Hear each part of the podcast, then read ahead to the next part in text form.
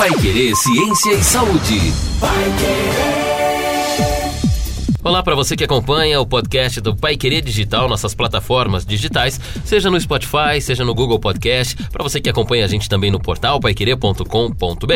Agora mais uma edição do Pai Querer Ciência e Saúde, eu, Bruno Cardial, por aqui com a doutora Luana Cosentini, ela que é biomédica, doutora em patologia experimental e fala com a gente toda segunda-feira às três da tarde sobre doenças, sobre bactérias, sobre prevenções, é, virose, saúde, enfim, tudo relacionado a esse âmbito das doenças e da saúde saúde. É claro, a gente ouve em 91,7 no ar e também aqui no nosso podcast um papo um pouco mais extenso, um pouco mais detalhado sobre o que a gente traz sempre toda segunda às três da tarde. Nós conversamos sobre insolação, intoxicação alimentar, que são as doenças que ocasionalmente principalmente no verão, né, acometem as pessoas que vão às praias, a, a, lugares diferentes ou se alimentam com hábitos diferentes dos convencionais no restante do ano. Por isso que é tão fácil quando você tira férias, quando você viaja, ser vítima de uma insolação, por exemplo, na praia, ou de uma intoxicação alimentar, devido à mudança desses hábitos aí. A doutora Luana Consentini falou pra gente do que realmente né, acontece com as pessoas quando ela está, por exemplo, com insolação ou com intoxicação alimentar. Doutora Luana, vamos lembrar o pessoal que está ouvindo a gente agora no podcast podcast. Quando a gente tem uma insolação, quais são os sintomas aí? Como é que a gente sabe que é realmente uma insolação que a gente tem? Oi, Bruno. Oi, pessoal. É, vamos falar então novamente um pouquinho sobre o que é insolação, essas doenças do verão. É, todo mundo indo pra praia, se bronzear, ficar muito bonito, ficar com marquinha do biquíni. Outra gente que vai pro campo também, né? Aproveita o sol, Sim. também rios, né? A natureza, mas também no campo, mas também tem lá o sol, a mudança de hábitos e tudo mais. É, mesmo em tempo nublado, né, em qualquer lugar a gente tem os raios solares incidindo e no verão esse sol fica mais intenso. E aí, como tem é, esse calor maior, as pessoas elas tendem a ir para lugares para se refrescar e esses lugares são é, ao ar livre. Então a gente tem bastante incidência de raios solares. E a exposição excessiva ela pode resultar então nessa insolação. E essa insolação ela pode causar na pessoa é, febre, tontura, fraqueza, queimaduras, queimaduras até graves, e pode levar essa pessoa até a morte por conta da desidratação mesmo é, exacerbada. A insolação, então, é, assim como o nome já diz, é uma incidência solar muito grande dos raios solares sobre o nosso corpo, né, o nosso organismo. E aí a pessoa, depois de desidratada ou com todos esses sintomas, é que a doutora Luana apresentou aqui, podem é, tratar essa insolação, né? Quando nós temos que tratá-la, ou então para nós não termos insolação, quais são as práticas aí para a gente cuidar da saúde? Então, principalmente ter o hábito de usar protetor solar. E não só em época onde, você está exposto em maior quantidade de, de raios solares por maior tempo, né? Como é, estar na praia ou estar é, em um ambiente com muito sol. Mas durante todo o ano. Inclusive durante o inverno, a gente tem que usar protetor solar. Mas falando da insolação e das doenças de verão, a gente tem o uso do protetor solar, né? Então esse produto ele vai ser utilizado antes da exposição do sol e não é, então, como eu disse, exclusivo de piscinas ou praias, em qualquer ambiente. É uma curiosidade: pessoas que trabalham em escritórios. Ah, mas eu trabalho aqui dentro, não tenho é, exposição contato, ao sol. exposição ao sol. Hum. É, não vou passar protetor solar antes de sair de casa. Você deve passar protetor solar porque as luzes que são utilizadas em escritórios, em, em grandes locais, elas incidem raios também. Ah, então mesmo Parecidos exposto... com os raios solares. Essas lâmpadas comuns Essas que a gente tem aqui no comuns. estúdio, nos isso, escritórios, isso. ela também emite esse... Ela também emite essa, essa radiação. É parecida com a radiação solar. Então, é preciso utilizar protetor solar todos os dias, em todos os locais. E aí, principalmente quando você vai ser exposto diretamente a esses raios. Como, por exemplo, na praia, né? A pessoa Como, põe uma exemplo, roupa de banho e fica mais tempo ao sol. Isso. Mais tempo ao sol e maior parte do corpo exposta. É, exposta. É, e também é, a aplicação ela tem que ser feita a cada duas horas ou após mergulhar. Do protetor solar? Do protetor solar. Então tem muita gente que, que vem a propaganda lá, que você pode nadar e tudo mais, mas sai. Não sai na Nada, água, né? A propaganda é, diz que não, que não sai, sai, na água. água. Só que a, a maior quantidade sai. Então você fica com tão pouco produto no corpo que não vai te, te proteger de nada. Tem que passar de novo. Então tem que passar de novo, cada mergulho ou a cada duas horas tem que passar novamente. Então tem gente que passa quando sai de casa de manhãzinha e não passa mais. E aí isso pode levar a uma desidratação e principalmente a insolação. Uma vez que a pessoa está com insolação, aqueles sintomas, né? Aqueles calafrios, ou então a pessoa está com o corpo não se sentindo muito bem, corpo mole e tal, detectou, pronto, pegou uma insolação. Como a gente trata? Principalmente com uma boa hidratação, né, em casos mais leves, hidratação, é, pomadas de uso tópico para queimaduras.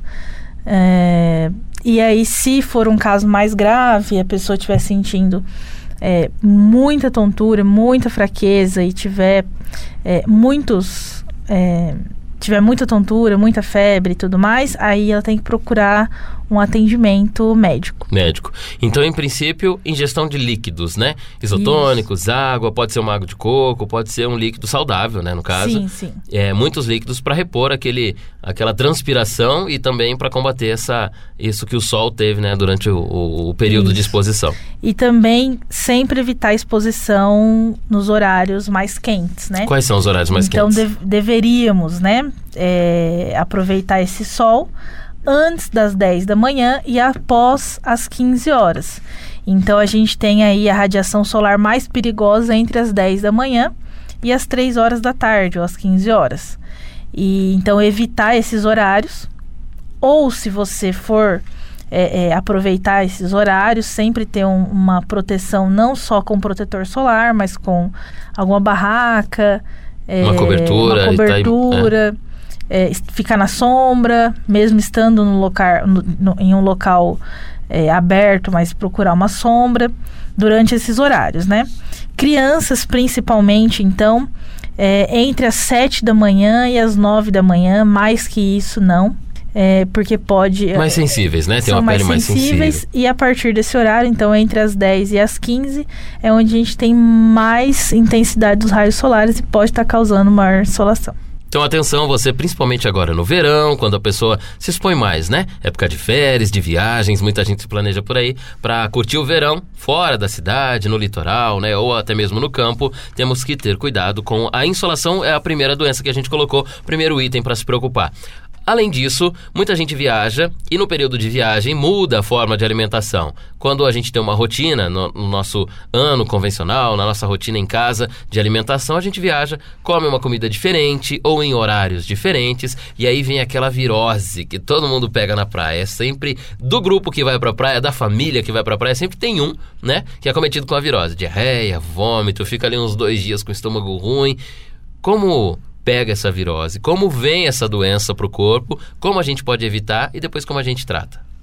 Então, essa virose, né, ela é o, o piriri, né, que todo mundo tem. E, como eu falei anteriormente, é, esse nome virose é um nome muito popular, se popularizou muito, mas nós não temos um vírus agindo nessa, nessa doença. Nós temos, na verdade, bactérias agindo, é, toxinas produzidas por essas bactérias agindo e, e aí pode causar febre, é, diarreia, uh, dores abdominais e principalmente vai ser causado por alimentos mal lavados. Mãos de pessoas que manipulam esses alimentos. Então, nós temos essas pessoas que vão para a praia, elas vão se alimentar fora de casa. Normalmente não são elas que vão fazer as próprias comidas, elas vão comer fora. E, e aí a manuseio desses alimentos por pessoas que não têm higiene adequada pode acarretar a intoxicação alimentar. Muita gente fala, por exemplo, eu vou dar o um exemplo aqui maior da praia, por exemplo, do litoral, uh, da água, né, do litoral, das cidades litorâneas e também do ar né? Diz que tem, ah, tem muita gente junta na praia, é um movimento maior de pessoas. Tem alguma coisa a ver a água do lugar? Tem gente que não toma água na praia, só compra água mineral, por exemplo, né? Tem alguma coisa a ver a água e o ar desses lugares? Então, muitas pessoas na praia, naquela região, naquele local, ele, é, as doenças do verão, elas acontecem principalmente pela aglomeração. Essas doenças de intoxicação alimentar, elas são restritas a alimentos que você ingeriu e que tinham a contaminação por aquela, por aquela bactéria. Então, se a água daquele local não tiver um tratamento adequado, a pessoa pode sim se contaminar também. Nós temos aqui hoje em Londrina a melhor água. Então é, é, muito saudável você tomar a água que é da torneira, da torneira normal. normal. Agora a gente não sabe como é o tratamento da água desses locais. Como nós temos muita gente, a gente tem muita demanda de água. Talvez essa água não dê tempo de ser limpa por completo tratada da forma que teria que ser feita, né? Pois é. E muita gente também, então, falando de alimentos na praia, uh, voltando ao exemplo do litoral, tem aqueles alimentos que a gente compra na areia, né? Pessoas passam vendendo ali é milho, é, espetinho, ou então tem muitos barzinhos na beira da areia que fazem as porções e entregam para as pessoas ali na beira-mar mesmo, né? Na areia, na mesa. Esses alimentos que são expostos a esse tempo, então, que são é, a maior incidência aí de intoxicação alimentar. Isso, a gente tem que tomar muito cuidado com o acondicionamento. Porque você tem uma pessoa aí na beira da praia, você não sabe se ela tem um, um, os alimentos bem refrigerados. Porque a não refrigeração desses alimentos vai fazer com que as bactérias se proliferem mais. E aí sim as bactérias vão causar essas, essas intoxicações alimentares. Então, principalmente, cuidar com o armazenamento dessa comida armazenamento, principalmente na geladeira. É, então a gente sai de manhã, aí leva comida, aí fica até a tarde. E aí Coloca come lá numa comida. caixa térmica, Isso. no isopor, alguma coisa assim, E leva no o- carro. O acondicionamento está totalmente errado. E aí vai comendo o dia inteiro, à tarde já tem uma proliferação gigante de bactérias. A gente tem algumas bactérias que elas se duplicam a cada 30 minutos.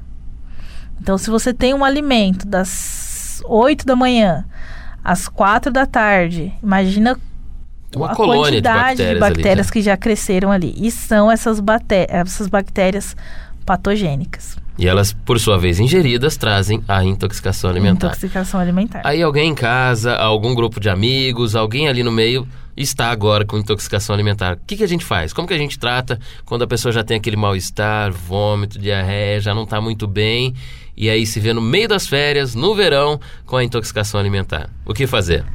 De novo, principal coisa, hidratação. Porque essa pessoa ela vai estar perdendo líquidos pela diarreia, porque as fezes saem mais líquidas, e líquido pelo vômito. Então a gente tem essa pessoa desidratada, e a desidratação é uma coisa muito perigosa. É uma, é uma, uma, uma alteração muito perigosa. Então, principalmente hidratação e principalmente tentar repor é, algumas bactérias boas para tentar diminuir essas bactérias ruins que foram ingeridas.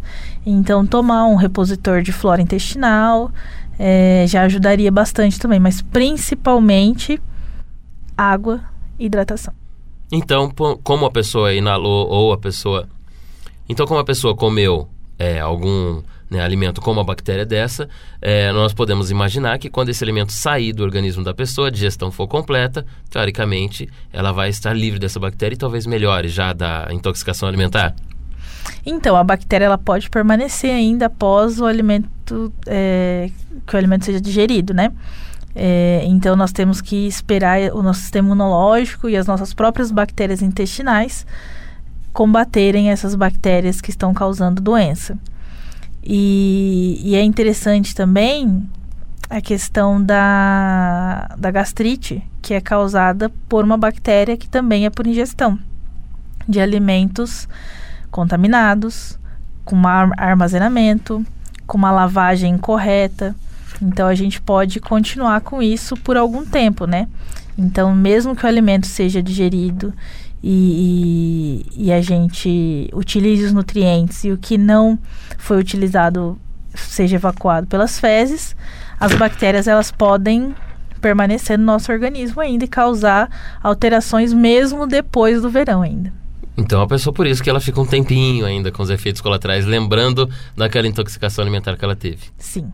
Estamos falando sobre as doenças do verão, vamos fechar aqui esse podcast com essas duas doenças em específico que a gente colocou aqui, duas alterações, né, que é a insolação e a intoxicação alimentar. Ainda tem mais. A gente vai falar ainda sobre algumas outras doenças. É uma série que nós temos aqui no podcast, na série do Pai Querer Digital, onde você acompanha todas as segundas-feiras o Pai Querer Ciência e Saúde às três da tarde na Pai Querer 91,7 e também no mesmo horário você já tem um podcast por aqui com todo o conteúdo detalhado, completo, explicado pela doutora Luana Cosentini, ela que é biomédica, doutora em patologia experimental, professora da Unicesumar Londrina, explicando pra gente um pouquinho mais sobre essas doenças do verão. Vamos falar ainda de mais doenças na série e a gente espera você no próximo episódio desse podcast ou também em 91,7 às três da tarde na próxima segunda-feira para você conferir mais sobre o Pai Querer, Ciência e Saúde.